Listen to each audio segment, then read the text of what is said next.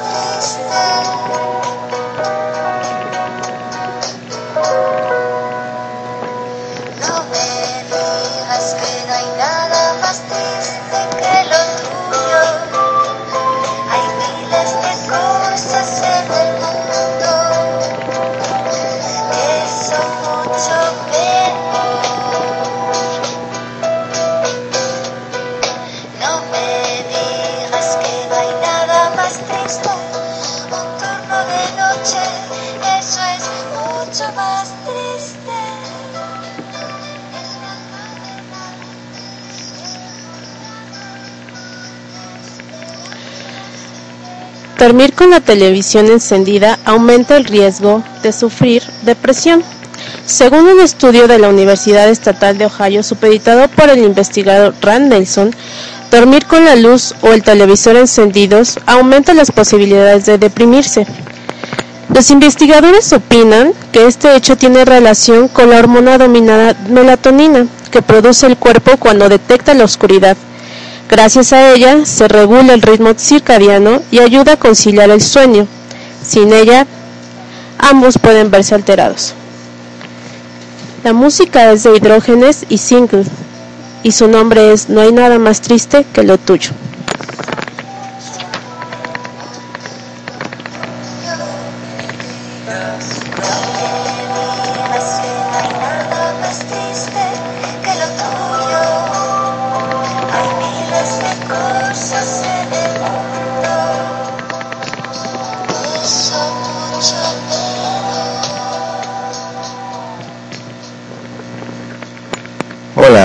Psicología, Arte y Café al aire.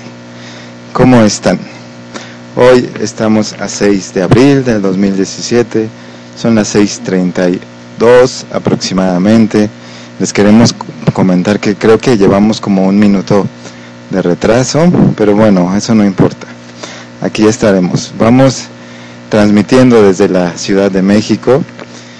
El día de hoy contamos con el equipo de las colegas de Psicología, Arte y Café.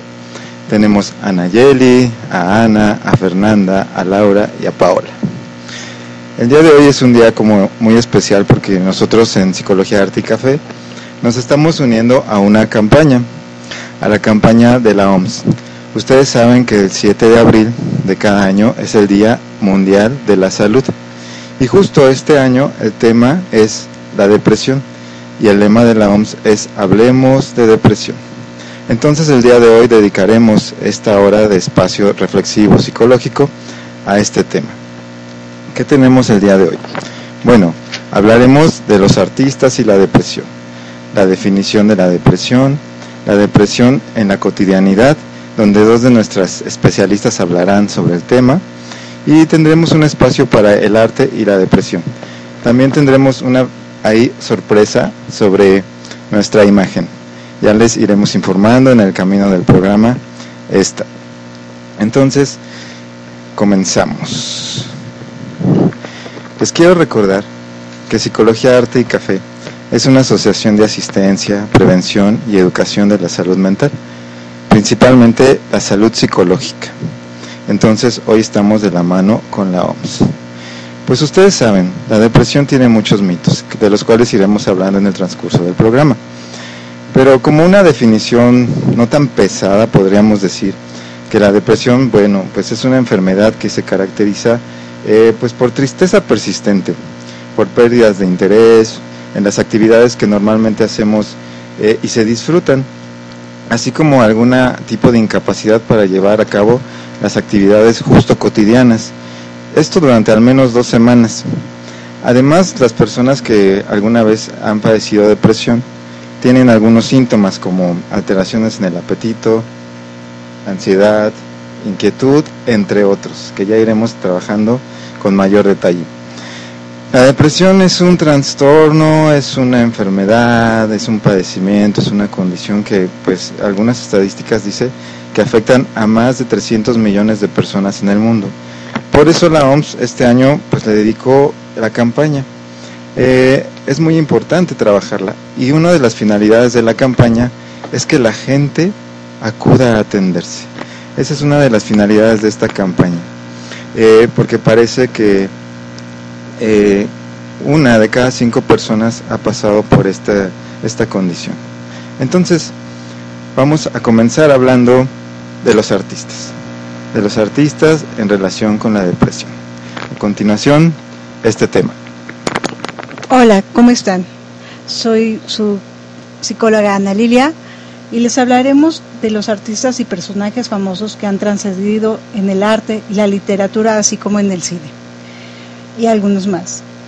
Tendremos en la literatura como Hemingway, Charles Dickinson, León Tolstoy o Virginia Woolf, personajes que sufrieron esta enfermedad, depresión.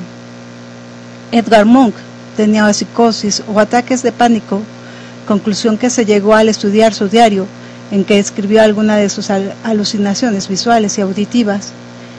Como en 1908 fue hospitalizado por síntomas depresivos e, e ideas suicidas, se cree que su obra más conocida, El Grito, surgió de un episodio de pánico.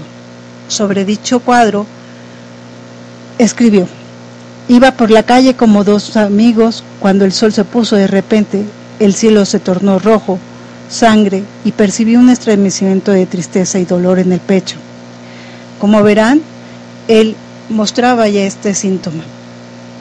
Vincent Van Gogh, las pruebas más conocidas sobre su problema psicológico son las cartas que enviaba a su hermano Teo y que le decía, estoy molesto conmigo mismo porque no puedo hacer lo que me gustaría hacer y en un momento así se siente uno como si estuviera atado de manos y pies en el fondo de un pozo oscuro y profundo totalmente impotente. Él mostraba esta forma depresiva. El, el 23 de diciembre de 1988, Vincent Van se cortó parte de la oreja izquierda en uno de sus episodios depresivos o convulsivos. Posteriormente fue internado en un hospital de Aertes se le diagnosticó manía aguda con delirio generalizado. Algunos pintores, como verán, tenían esta parte depresiva que mostraban en sus cuadros, y así podemos hablar de varios, como el pintor Francisco de Goya, que padeció episodios depresivos. Desde la edad de 30 años, tan importante fue su enfermedad que sus pinturas estaban divididas en dos partes, ya antes y después de la enfermedad. En 1972 sufrió una enfermedad que le causó pérdida de la audición, dolores físicos de cabeza graves, problemas de visión, debilidad en el brazo derecho. Al poco tiempo de estos síntomas se convirtieron en síntomas mentales, sentimientos de tristeza, alucinaciones, ya que luchaba con este trastorno mientras pintaba en algunas de sus grandes obras de su historia de la pintura. Se dice que Picasso sufrió de depresión durante su conocida etapa azul, después del suicidio de su amigo Casa Gemas en 1901. Sus cuadros predominaban el color azul. Picasso era una persona sociable, le gustaba salir y cayó en tristeza que le llevó a pintar cuadros melancólicos y de las personas marginadas por la sociedad como mendigos, ciegos o mujeres en miseria. El escritor y poeta estadounidense Edgar Allan Poe también sufrió de depresión, lo que probablemente lo llevó a escribir poemas como El Cuervo. En su juventud, Poe, un chico con gran autoestima, aunque a medida que envejeció comenzó a beber y tener una visión más negativa de la vida. Fue descrito por sus compañeros y familia como melancólico y orgulloso. Adquirió el mote de nombre como el que nunca ríe. En una de sus cartas, Poe, se observa su dramatismo y su melancolía. Creo que Dios me dio una chispa de genio, pero la apegó en la miseria. El gran compositor Ludwig van Beethoven sufrió de depresión y se especula que también trastorno bipolar. Fue alcohólico la mayor parte de su vida, lo cual lo llevó a la muerte por graves daños al hígado. El libro de diagnosticado Diagnóstico y Genus, The Life of the Bed, Beethoven Francois Martin, afirma que Beethoven mostraba cambios bruscos de estado de ánimo desde uno energético a uno depresivo suicida. Otro de los grandes artistas fue Mozart, que padeció trastorno dependiente de personalidad. El estudio de sus cartas ha hecho creer que los investigadores que pasó episodios depresivos, aunque no está demostrado que también sufriera de episodios de maniáticos característicos del trastorno bipolar, lo que sí es un hecho es que demostró comportamiento impulsivo característico de trastornos dependientes de la personalidad, sobre todo cuando su esposa se ausentaba o se separaba de él. Miguel Ángel, el grandioso pintor y escultor, muchas veces se sentía preocupado por la realidad, que en algunas ocasiones le parecía distorsionada. Su personalidad dedicada al trabajo también mostraba dificultad para formar relaciones con otras personas. Tuvo pocos amigos y no acudió al funeral de su propio hermano. Debido a estos síntomas y su genialidad en las matemáticas y en el arte, se, tenía, se tenía la hipótesis que tenía un cierto grado de autismo. Por otra parte, el doctor Paul Wolf de la Universidad de California afirma que la melancolía que reflejan algunos de sus trabajos es señal de tendencias depresivas o bipolar. La depresión es una enfermedad que es de desbalance hormonal en el cerebro que ataca a cualquier persona sobre pobre o rico, pues la soledad, tristeza y vacío es tan grande que el enfermo no desea seguir viviendo y decide suicidarse. Existen medicinas que esta enfermedad aún que también se tiene terapia psicológica de ayuda. Hay actrices como la estadounidense Ashley Wood que declaró en su libro All That is Peter in the Suite. Pensó en suicidarse más de una vez y además que pasó algún tiempo internada en una clínica para superar una difícil depresión. Esta enfermedad suele comentar entre los 15 y 30 años, hecho que es más común entre las mujeres que entre los hombres, su minoría, pero tenemos el caso de Robin Williams, este famoso actor que no se sabía de la noche a la mañana cuando nos enteramos que él se había suicidado, pensando que era un actor famoso, que tenía todas las grandezas y hasta había hecho películas donde él se mostraba como Patch Williams. La depresión ha, llegado también a las actrices, como son en posparto, como Brooke Shields, que estas después de tener a sus hijos han tenido cambios hormonales que lo atribuyen al embarazo, causando la llamada depresión postparto, que puede provocar angustia, ansiedad, fatiga o desvalorización. Algunas mamás no comen, no duermen y están muy nerviosas. Michael Jackson, el rey del pop, sufría de constantes depresiones, según el Instituto Nacional de Salud Mental. Son la tristeza, la ansiedad, irritabilidad, fatiga, insomnio o demasiado sueño y demás. Tener pensamientos suicidas. Diane Spencer, sus traumas, la pérdida de su ser querido, una relación de difuntos o cualquier situación estresante puede provocar esta depresión. Otro artista puede ser Gort. La locura a veces no es cosa que la razón presenta bajo diferentes formas, lo que nos lleva a reflexionar sobre qué es realmente lo que vale la pena tomar como real o normal, ya que el ser creativo va más allá de la vida, nos presenta en formas cotidianas. Como verán, todos estos artistas han tenido esta facultad de ser grandes en la tristeza, en la depresión, pero no por ello quiere decir que no tengan que ver a alguien más, que no tengan que estar con alguien para que sigan y sigan esta vida, sin temor a suicidarse, sin temor a, a llevar un cargo consigo mismos. Bueno, esto es un relato sobre los artistas y famosos que tuvieron algún episodio depresivo en su vida. Les dejo con mis compañeras. Hola, hola. Bueno, pues ¿cómo ven a los artistas junto a la depresión? Eso habla de que cualquier persona, sin importar el estatus social, la edad, eh, la condición, eh, puede padecer depresión.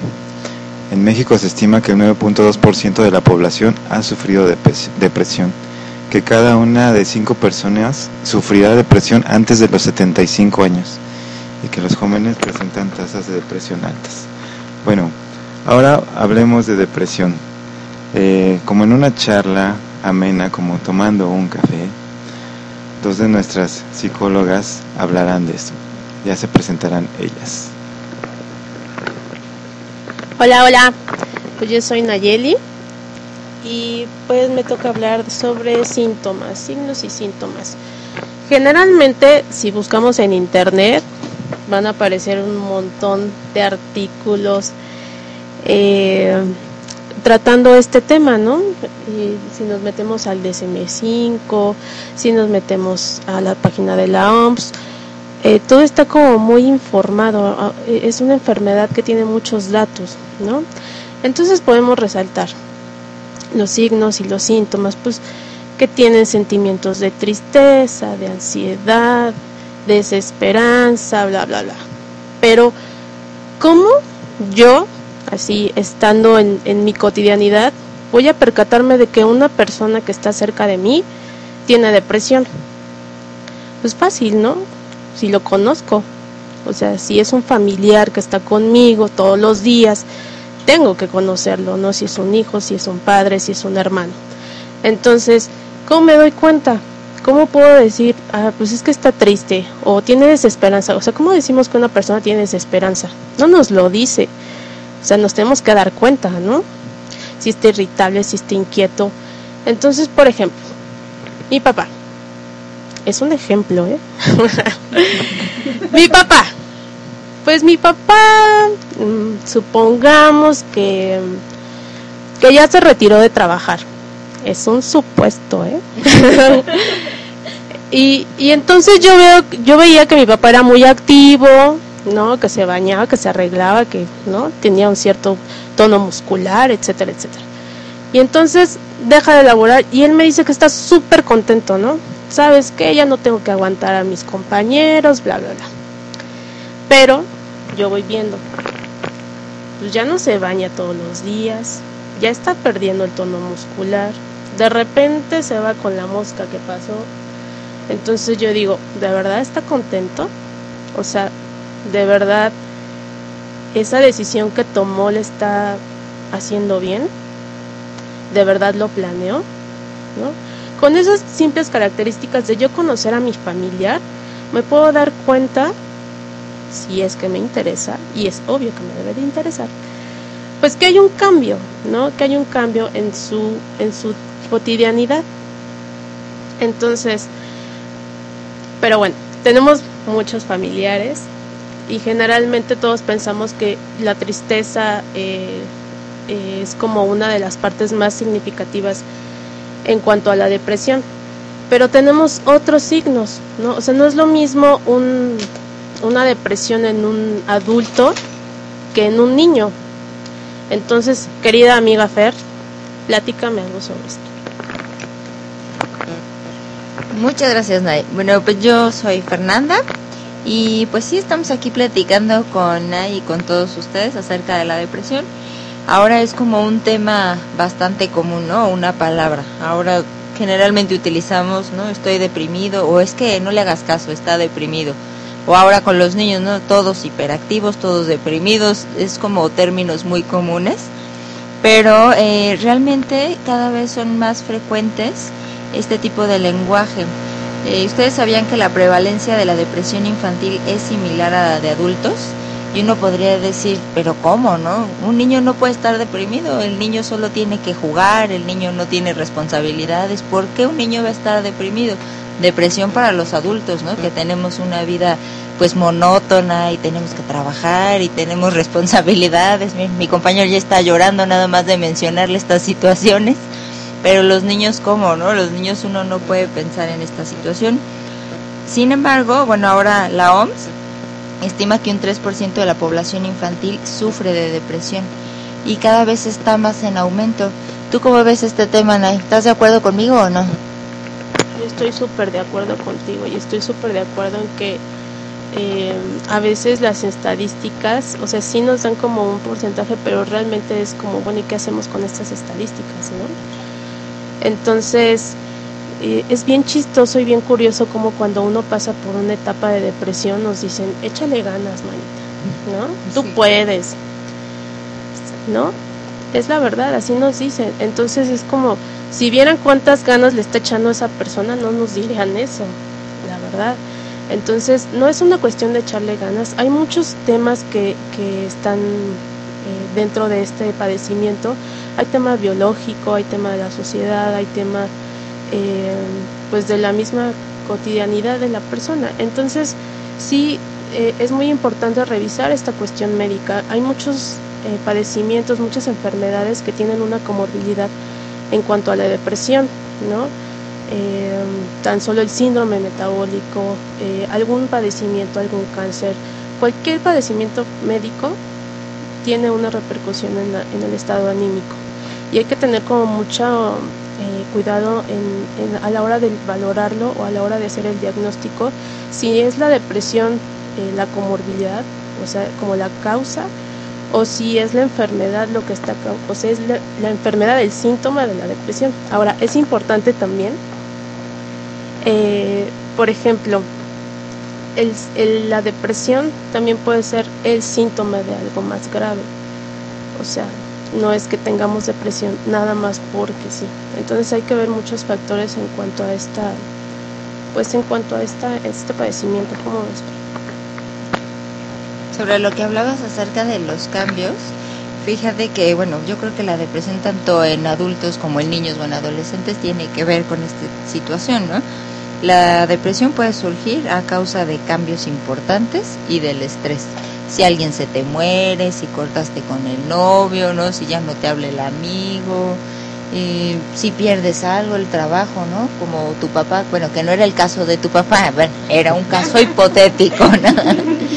Pero bueno, tiene que ver también, ¿no? Y ese tipo de depresión, pues obviamente va afectando en varias áreas de la vida. Y como tú dices, no se trata de echarle ganas, ¿no? Cuando vemos a alguien triste, lo apapachamos, le damos tres palmadas y le decimos, échale ganas. Como si con eso la persona ya se sintiera bien. Entonces no es esta cuestión. En los niños, fíjate que dicen, bueno, pero ¿cómo nos podemos dar cuenta, no? Si está deprimido. Bueno, pues hay ciertos eh, signos y como tú bien dices, lo más importante es que la familia esté al pendiente de lo que está pasando, si el niño está teniendo cambios. ¿Qué cambios? Bueno, pues alteración del sueño, si duerme más, si duerme menos. En los niños eh, hay una variación de peso y generalmente hay un aumento de peso, porque no quiere comer comida saludable, pero quiere estar comiendo la chatarra, el dulce, la galleta, ¿no? Que bueno, eso la verdad es que también con los adultos nos pasa, ¿no? A quien no le ha pasado que se siente triste y quiere chocolate, ¿no? O queremos bombones o cosas dulces. También eh, algo muy importante, por ejemplo, que yo he visto es que, bueno, los niños les gustan mucho los cuentos ¿no? y generalmente les cambian el final y el cuento, el final es una cosa triste, ¿no? y entonces no hay como el vivimos felices para siempre, el que tenemos ahí grabado, ¿no? Que el cuento debe de terminar en algo feliz pero el niño lo cambia. Entonces cuando ya hay como un final triste en algo como un cuento que debería de ser feliz, pues es un signo ¿no? de que algo le está pasando. Y eh, bueno, obviamente hay quejas somáticas, estas quejas somáticas son dolores, ¿no? Le duele la cabeza, le duele el cuerpo, este hace un drama porque se machucó, un pellejito, ¿no? Y que a algunos no se les quita, otros de adultos siguen haciendo ese tipo de dramas por un pellejito, pero bueno, por eso hay que tener como mucho cuidado y como tú bien decías, conocer a la persona, ¿no? No hacer diagnósticos así, pues tan, no sé, tú cómo le llamarías a ese tipo que todo el mundo está, ay, está deprimido, ay, está loco, ¿no? Esto es como lo que hablábamos en la primera, ¿no? De los mitos de la psicología. Entonces, pues realmente, como les comentábamos, la depresión puede ser a todas las edades, ¿no? Los síntomas son comunes, yo creo que en la mayoría de niños, adolescentes y adultos. Y bueno, no sé si tú quieras agregar algo más, Naya. Sí, Fer, dos cositas. Eh, tocaste un tema que es sobre cuando perdemos a una persona y esto es bien importante eh, esclarecerlo. No es lo mismo eh, la tristeza común que se pasa en, en un duelo eh, que una depresión. La depresión es como más general y el duelo sí tiene que ver con esa pérdida. Entonces hay que estar como muy atentos a las circunstancias que tiene la persona alrededor para poder determinar cuál sería eh, pues la función de lo que está padeciendo. Y otra parte eh, en cuanto al, a los niños, a veces, pues, tú muy bien sabes super, de eso, que, que son el, el síntoma ¿no? de algo más fuerte en una relación de pareja o de familia. Entonces, si, si uno de los padres está teniendo depresión o algo, entonces obviamente va a repercutir entre los chiquitines. Entonces, Oye, se me ocurría también, por ejemplo, las regresiones, ¿no? Muchas veces, bueno, sobre todo en los niños que a lo mejor ya tienen cinco años, ¿no? ya no usaba pañal, ya controlaba esfínteres, ¿no? Y de repente empieza, ¿no? se hace pipí en la cama, empieza a tener como este tipo de situaciones que le llamamos regresiones, que es cuando regresan a hacer conductas que ya no hacían antes. Y pues ese es un síntoma, ¿no? Que también hay que ver, es un signo en que volvemos a lo mismo, si el papá o la familia conoce realmente a la persona, hasta los amigos, ¿no? Hay amigos que te conocen de toda la vida y eh, pues se puede dar cuenta que algo está pasando, ¿no? Lo que hablan como bebé. A mí me ha pasado que ya ni hablan como bebé, ya se creen muy independientes, ¿no? Ya cinco o seis años, muy independientes, muy maduros y empiezan a ni, ni, y le hablan, no hables como bebé, ¿no? Bueno, pero no sabemos por qué está teniendo otra vez este tipo de conductas, ¿no? Bueno, preguntar en lugar de decir, no hables como bebé, chamaco, ¿no? Y soltarle ahí su, su ¿no? Pues ver por qué está hablando como bebé otra vez y a lo mejor fijarnos si hay otros signos, ¿no? No es nada más como uno solo, ni en el niño, ni en el adolescente, ni en el adulto. Deben de ser varios para que uno pudiera tener una sospecha y en dado caso de que hubiera esta sospecha, bueno, es muy importante, por favor, acudir con el especialista. así es, Fer. Pues pasamos los micrófonos después de esta pequeña charla de depresión. Perfecto. Espero que una regresión no sea jugar videojuegos, ¿no? Eh, bueno, eh, pues ahí tenemos, hablamos de depresión, hablemos de depresión. Entonces, pues bueno, vamos a continuar. Eh, y, y este momento, pues les quiero invitar a que visiten nuestras redes sociales, por favor. El Facebook, Instagram, este, el Twitter. eh, eh, tenemos por ahí, bueno, también el canal de YouTube, que también ya iremos subiendo videos. Eh, porque, bueno, eh, tenemos ahora como una eh, sorpresa. Eh, en nuestras redes sociales eh, pusimos que íbamos a hacer como un cambio, un cambio de imagen. Entonces creemos que el día de hoy es un, es un buen momento para presentar este cambio de imagen. Y bueno, para eso quiero pasar el micrófono a una de las autoras de este cambio de imagen y que pues vamos a mencionar a los participantes de justo este cambio de imagen. Eh, le paso los micrófonos a Nayeli. Ah, pues estoy muy contenta porque sí, sí tuve un poquito que ver en ese, en esta parte del logotipo.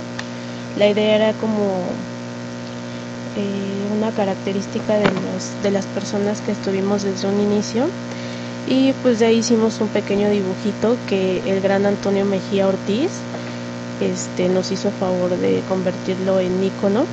Antonio es pues, escritor, redactor, consultor de contenidos creativos y culturales y, y nos pasó el enlace César Javier González, un ingeniero mecánico y que de repente hace como relaciones públicas acá en Psicología Arte y Café y les mandamos un saludito. Entonces estamos muy contentos porque ya los vamos a lanzar pues en las redes sociales, quedó bien bonito, ¿no? Entonces estoy como muy contenta eh, porque eso ya nos da como una parte de identidad muy bonita. Pues ahí chequenlo y pues denos sus comentarios. eh, lo estaremos subiendo ya en, el espacio de fotos. Esperemos que, les guste. Y bueno, pues eh, vamos a continuar eh, con nuestro programa. Eh, después de esta pequeña sorpresa, para nosotros muy grande y muy grata, este nuevo logo, vamos a hablar ahora, pues, qué relación tiene el arte, datos curiosos, con la depresión. Y para eso tenemos acá a nuestras colegas Laura y Paola, que les paso el micrófono.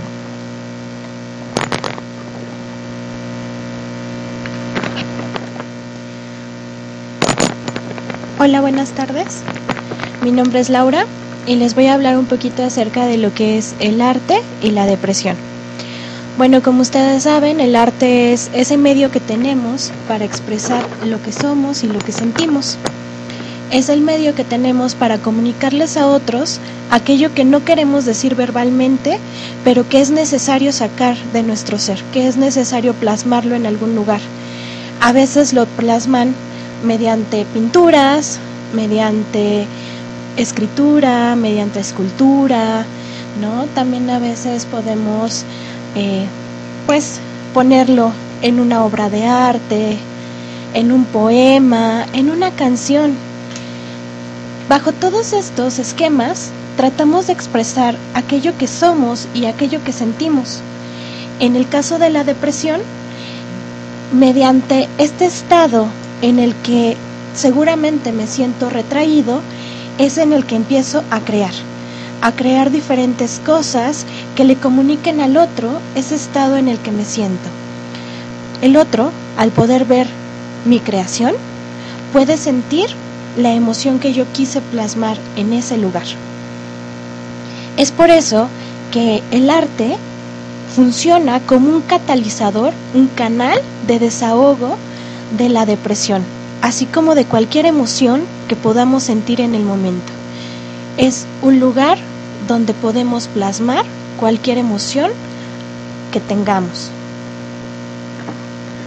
Así es, Lau. Hola chicos, ¿cómo están? No estamos deprimidos, ¿verdad? Quiero que, que escuchen toda la bulla que tenemos aquí, porque nosotros estamos muy contentos de compartir un espacio, un día más con ustedes, y pues en un tema tan importante, ¿no? Y, y sí, Clau, como tú lo comentas, creo que es importante mencionar el, el cómo el arte se va a hacer una expresión. Comentábamos que el, hay veces en que es más bonito, ¿no? Ponerle un colorcito, el, una palabra, ¿no? Y a veces no relacionarlo. Porque sabías, Lau, que el subconsciente va creando como ciertas asociaciones y después se bloquea, ¿no? Y entonces es como esa sensación de, ¡Ah! me siento perdido, ¿qué, ¿qué hago? A veces también es como el de, voy creando cosas, pero como no tengo esos recursos, no siento que tenga esos recursos, me empiezo a aislar y ese aislamiento me empieza a llevar a un interior. Una amiga muy cercana me decía, creo que la depresión es la mejor prueba de amor para mí. Y al mí al principio es como, a ver, espera, ¿por qué podría ser una prueba de amor? Porque cuántas veces no caemos en el que dirán, el que se espera de mí, eh, cómo debería de, de actuar. Y creo que llevarnos esa interiorización, que no es nada fácil, esa interiorización donde, híjole, cuesta trabajo como, como rascar, es cuando te encuentras con, con algo, ¿no? Con un dolor. Creo que en la, justo la canción del inicio hablaba de ese dolor tan, tan grande que podría ser tú. Y no porque tú te veas como un dolor, sino simplemente porque hay algo que siente, algo que experimenta, hay algo en el interior tan, tan fabuloso que eres tú, que lo experimenta y, y, que a veces no le crea un sentido, ¿no? No le crea una intención. Y creo que el arte hace eso. Klaus, Lau, ¿sabías que hay una película que nos recomendó Ana, verdad, Anita? La de Nisi. Ajá, una película hermosa que habla sobre una psiquiatra que en la en los años 20, imagínense, estamos hablando donde Freud estaba en su apogeo Freud, ¿no? Freud así de que está castrado, ahí hay una cuestión muy fuerte. No critico a los psicoanalistas, claro, colegas, por ahí si hay algún psicoanalista que me está escuchando, amo a los psicoanalistas, pero creo que en ese momento era muy complicado, era muy complicado la parte de, de la depresión, ¿no? Entonces, entonces, ¿qué pasa? Son las intervenciones, pues ya sabemos, los electroshocks, una, una intervención médica, la lobotomía, claro, Ana, gracias. la lobotomía, híjole, en donde extraes, inhibes ese comportamiento y, y, dejas un estado aletargado, ¿no? Entonces, crear que esta, esta psicóloga, bueno, perdón, esta psiquiatra, era psiquiatra, este, se comunica con un alguien que admiro mucho, se llama Young, habla con Young y, le dice algo maravilloso, que creo que le da un sentido fabuloso a la película. El, ella le comenta que está haciendo justamente estos, esta, una terapia, está innovando una terapia, ahora lo conocemos como arte terapia, en donde todos estos pacientes con esquizofrenia, paranoia, depresión, sin fin de, de trastorno, los empieza a involucrar en el arte, poco a poquito. Poco a poco ya se va dando cuenta, sesión tras sesión, cómo al, alguien puede ir transmitiendo algo a través de la pintura. Y Jung dijo, ¿tú sabías que la persona que está llevando esto es porque no le tiene miedo al subconsciente? Entonces, el no tener miedo a algo es algo fabuloso. Entonces, la depresión más bien nos aleja de una realidad para adentrarnos a la realidad más hermosa que somos nosotros mismos. ¿Tú qué opinas, Lau, de esto? Efectivamente, ¿no? El arte es un medio donde podemos expresar todo aquello que no queremos decir.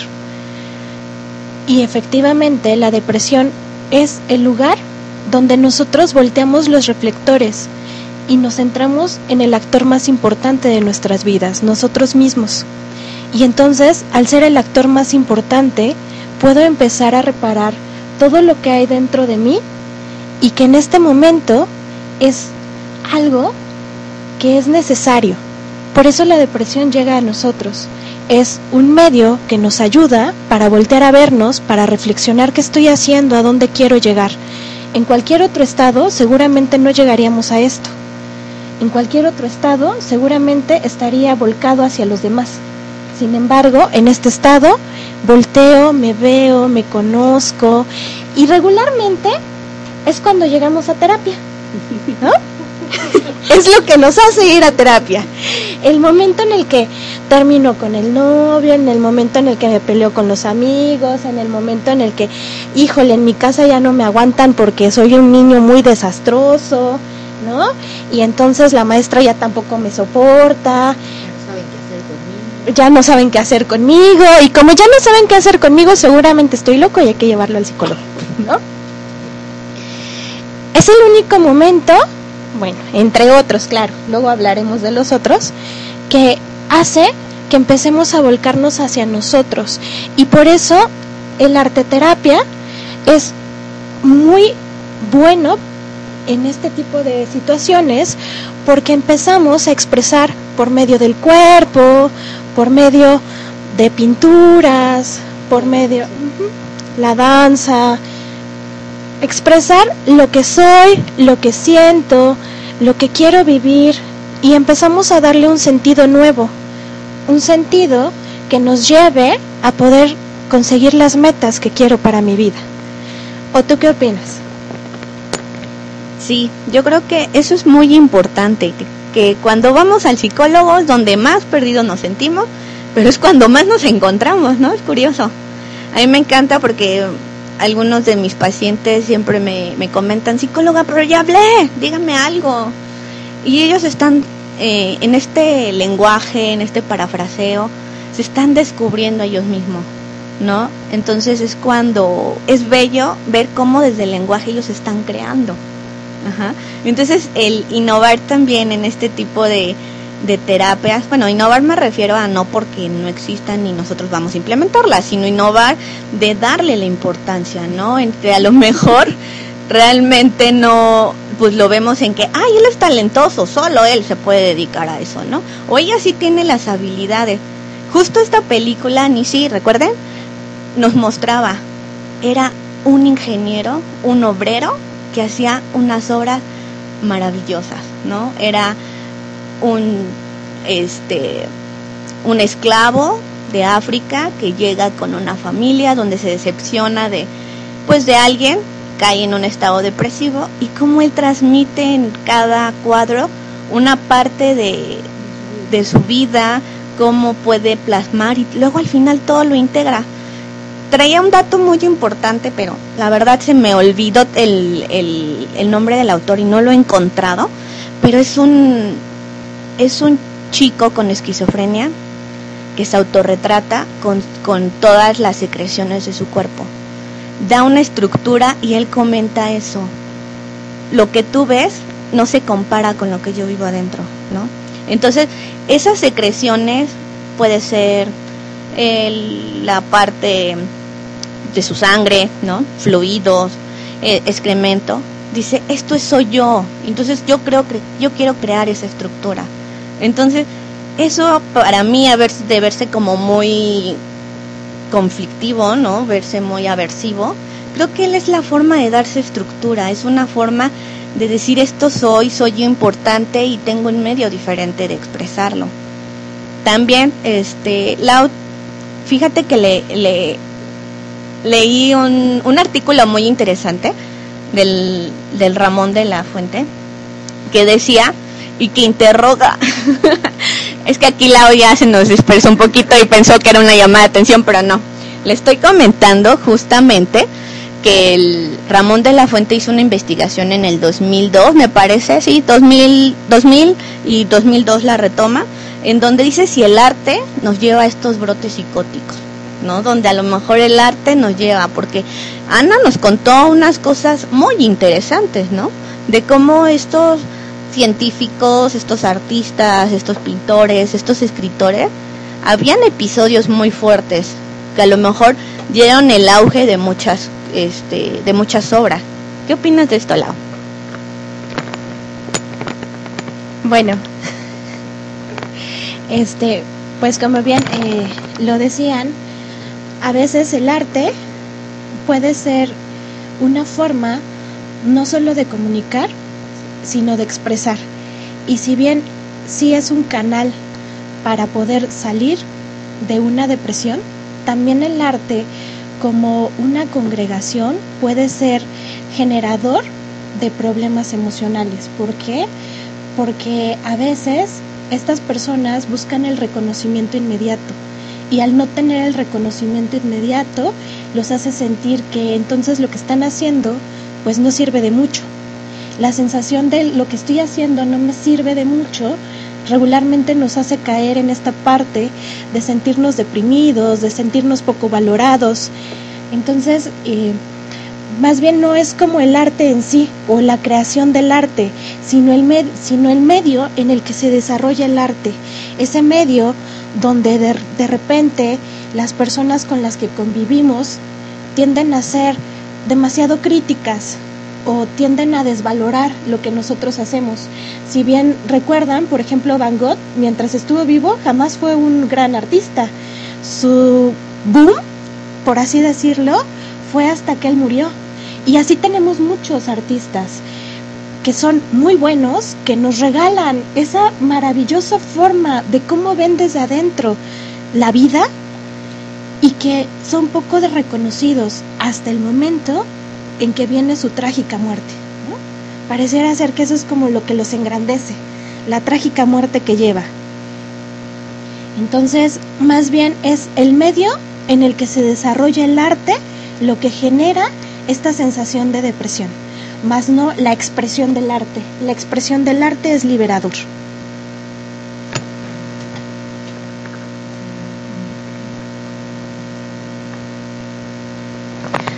tenemos aquí un comentario de sobre la danza y el baile. Híjole, creo que ese es un tema también muy muy característico.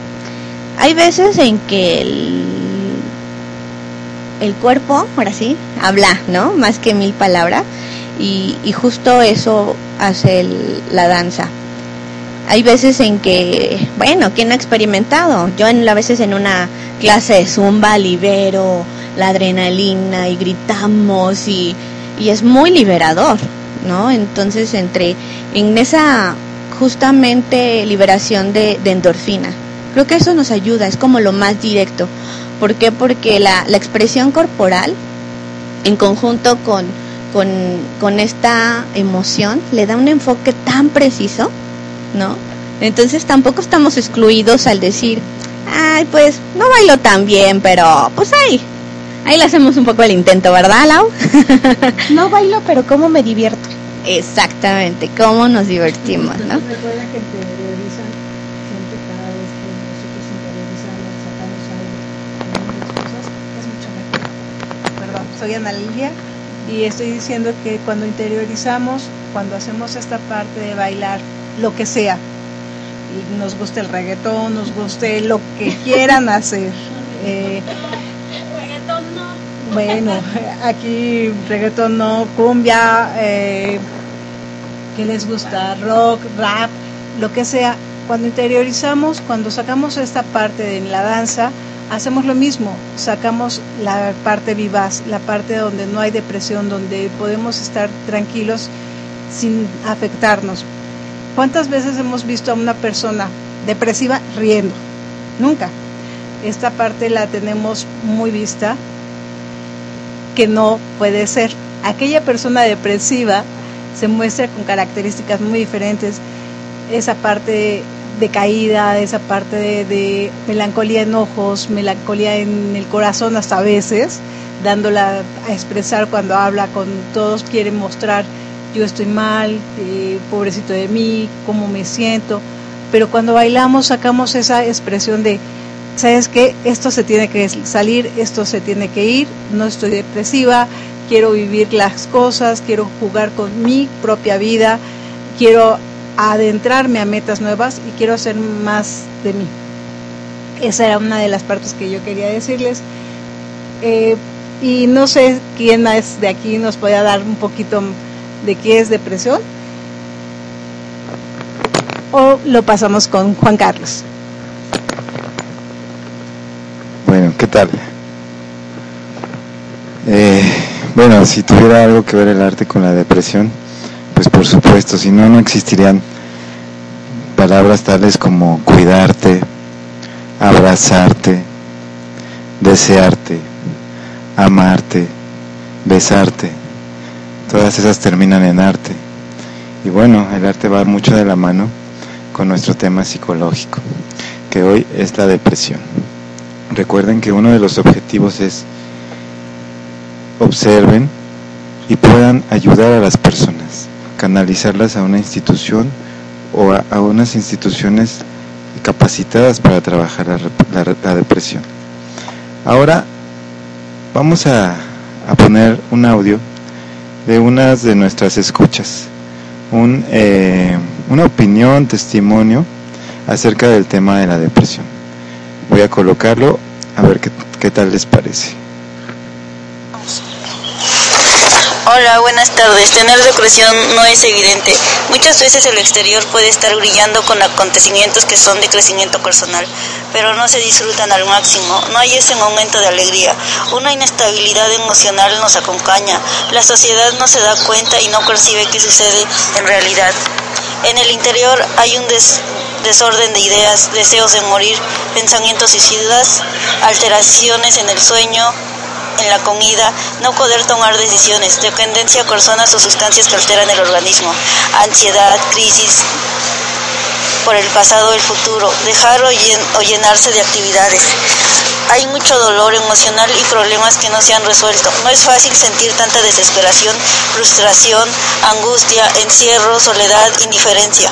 Mostrar que se es feliz aunque algunas veces las personas que nos rodean nos contagian de alegría, después en la soledad se siente de nuevo la tristeza, cuando el alma llora, se siente se necesita valor para enfrentar el dolor. El proceso es lento, la decisión interior es la más importante. La voluntad, ser perseverante aunque aún cuando duele y soltar. Soltar también a las personas tóxicas. Pedir o buscar ayuda profesional es lo primordial. Las amistades que se quedan en estas circunstancias te hacen reflexionar y valorar su presencia. Son las personas externas más valiosas. El interior se siente mejor y agradecido. Gracias. Bueno, ¿qué tal? ¿Qué tal ahí una de las opiniones de una de nuestras escuchas? Eh, pues parece que cada quien eh, vive de una forma individual la depresión, aunque hay eh, síntomas comunes, como ya los mencionamos, ¿no? En realidad eh, hay cosas importantes que decir acerca de la depresión. Y ahorita estábamos hablando de, temas de la cotidianidad, del arte, pero también es importante eh, hacer notar algo. Hay especialistas de la salud, de la salud mental, como somos nosotros, los psicólogos, pero también hay otros especialistas a quienes tenemos que pedirles ayuda, apoyo, que también es la parte psiquiátrica, porque algunas veces en la depresión es importante trabajar en conjunto, porque eh, la conciencia no está del todo clara, la conciencia necesita un poco de ayuda a nivel biológico. Entonces es donde nuestros colegas, nuestros compañeros psiquiatras pueden entrar en acción. Es lo más recomendable. Una depresión grave a veces no puede salir por voluntad, no puede curarse por voluntad. Es importante tener un seguimiento terapéutico psiquiátrico. Esto es como muy importante. Cuando vea, siempre cuando hay una depresión hay signos, hay síntomas, algo que ya dijeron mucho mis compañeras. Todas las personas que tienen depresión y llegan a depresión grave, incluso a acciones de quitarse la vida, dan pequeños chispazos, dan pequeñas muestras de que tienen este padecimiento, que tanto los conocemos como ya habían hablado, que tanto los observamos, que tanto podemos decir que el que no coman, el que no duerman, el que no se cuiden su aliño, es un rasgo importante para pensar que está deprimido. Creo que todos en casa tenemos personas a quien querer y a quien cuidar. Si volteamos a verles y vemos alguno de estos signos, de estos síntomas, será importante preguntarnos, ¿estarán deprimidos? ¿Tendrán alguna situación que sea oportuna para atender? ¿O ponemos un antifaz en nuestros ojos y no vemos lo que es evidente? Bueno, esto es importante.